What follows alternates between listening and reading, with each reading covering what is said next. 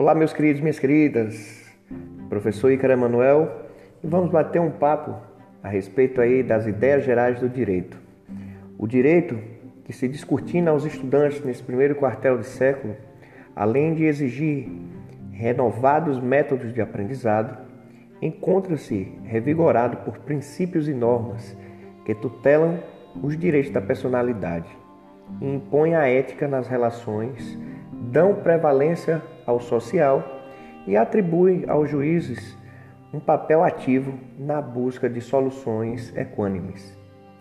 Em sua constante mutação, a fim de acompanhar a marcha da história e conectar-se aos avanços da ciência, o direito pátrio, entretanto, por vários de seus institutos, requer adequação à modernidade, desafiando além da classe política e, em primeiro plano, a comunidade de juristas, a quem compete oferecer ao legislador os modelos alternativos de lei.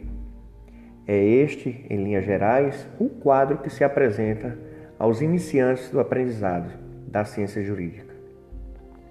Identificar o direito no universo das criações humanas situando como uma ordem social dotada de coerção e, ao mesmo tempo, fórmula de garantia da liberdade, é a grande meta do conjunto de temas que se abre à compreensão dos acadêmicos. Antes de iniciarmos a execução deste importante projeto, impõe-se uma abordagem sucinta a respeito do estatuto metodológico da nossa disciplina Introdução ao Estudo de Direito. O ensino do direito pressupõe a organização de uma disciplina base, introdutória à matéria, a que cumpre definir o objeto de estudo, indicar os limites da área de conhecimento, apresentar as características da ciência, seus fundamentos, valores e princípios cardeais. À medida que a ciência evolui e cresce o campo de pesquisa, torna-se patente a necessidade da elaboração de uma disciplina estrutural com o propósito de agrupar os conceitos e elementos comuns às novas especializações. No dizer preciso de Benjamin Oliveira Filho, a disciplina a qual a gente está estudando, ela constitui um sistema de ideias gerais, ao mesmo tempo que revela o denominador comum dos diversos departamentos da ciência. Ela se ocupa igualmente com a visão global do objeto, na pretensão de oferecer ao iniciante a ideia do conjunto. O desenvolvimento alcançado pela ciência do direito, a partir da era da codificação, com a multiplicação dos institutos jurídicos, formação incessante de novos conceitos e permanente ampliação da terminologia específica, exigiu a criação de um sistema de ideias gerais capaz de revelar o direito como um todo e alinhar os seus elementos comuns. A árvore jurídica, a cada dia que passa, torna-se mais densa, com o surgimento de novos ramos que, em permanente adequação às transformações sociais, especializam-se em sub-ramos. Em decorrência desse fenômeno de crescimento do direito positivo, né, de expansão dos códigos e leis, aumenta também a dependência do ensino da jurisprudência, as disciplinas propendêuticas, que possui a arte de centralizar os elementos necessários e universais do direito, seus conceitos fundamentais, em um foco de menor dimensão. Em função dessa necessidade, é imperioso proceder-se à escolha de uma disciplina entre as várias sugeridas pela doutrina, capaz de atender ao mesmo tempo às exigências pedagógicas e científicas. Antes de a introdução do estudo de direito ter esse reconhecimento como a mais indicada, houve várias tentativas e experiências com a enciclopédia jurídica, filosofia do direito, a teoria geral do direito e a sociologia jurídica.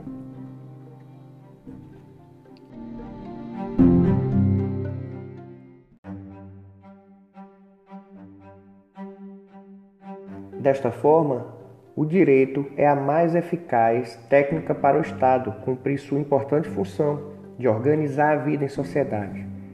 Para isso, impõe pautas de condutas, nada mais do que regras de comportamento a serem respeitadas por todos. O ordenamento jurídico, verdadeiro interdito proibitório dos impulsos que podem viabilizar o convívio social, possibilita a vida em sociedade. É composto de uma infinidade de normas que, na bela comparação de Norberto Bobbio, como as estrelas no céu, jamais alguém consegue contar. O legislador carimba, para usar aqui uma expressão de Pontes de Miranda, os fatos da vida, transformando-os em normas jurídicas mediante o estabelecimento de sanções. O direito adjetiva os fatos para que sejam jurídicos. Ainda que o Estado tenha o dever de regular as relações interpessoais, ele precisa respeitar a dignidade, o direito à liberdade e a igualdade de todos e de cada um. Tem a obrigação de garantir o direito à vida, não só a vida como mera substantivo, mas a vida de forma adjetivada, vida digna, vida feliz. A norma escrita não tem o dom de aprisionar e conter também os desejos, as angústias, as emoções, as realidades e as inquietações do ser humano. Daí o surgimento de normas que não criam deveres, mas simplesmente descrevem valores, tendo os direitos humanos se tornado a espinha dorsal dessa produção normativa contemporânea. Em tese, o direito ele deve abarcar todas as situações fáticas em seu âmbito de regulamentação. Daí a instituição de modelos pré-estabelecidos nas relações juridicamente relevantes, a sustentar o mito da completude do ordenamento jurídico. Mas há um descompasso. A realidade sempre antecede o direito. Atos e fatos tornam-se jurídicos a partir do agir das pessoas de modo reiterado. Ainda que a lei tente prever todas as situações dignas de tutela, as relações sociais são muito mais ricas e amplas do que é possível conter em uma legislação. A realidade é dinâmica e a moldura dos valores juridicamente relevantes tornam-se demasiado estreita para a riqueza dos fatos concretos. A existência de lacunas no direito é decorrência lógica do sistema e surge no momento da aplicação do direito em um caso em análise não previsto pela ordem jurídica. Quando o legislador se omite, não está à frente do que se chama de silêncio eloquente, que determinada situação da vida não é merecedora do reconhecimento. Não Muitas vezes é mero desleixo ou preconceito. A vã tentativa de fazer desaparecer situações de vida digna de tutela. O fato de não haver previsão legal para situações específicas não significa inexistência do direito. A falta de previsão legislativa não pode, de maneira alguma, servir de justificativa para o juiz negar a prestação jurisdicional ou até mesmo deixar de reconhecer a existência de um direito merecedor da chancela jurídica. O silêncio do legislador deve ser suprido pelo juiz e cria a lei para o caso que se apresenta a julgamento. Como esta atividade, como esta atividade legiferante ao caso concreto é determinada pela lei, não há que se falar no chamado ativismo judicial. Sempre que o juiz decide sem que se disponha uma previsão legal. Aliás, esta é a sua missão maior: constituir a função criadora da justiça. Desta forma, desta forma, meus queridos, e para arrematar ainda mais esse nosso bate-papo, sugiro que leia o texto que vai estar disponível para vocês nessa mesma pasta de pré-aula.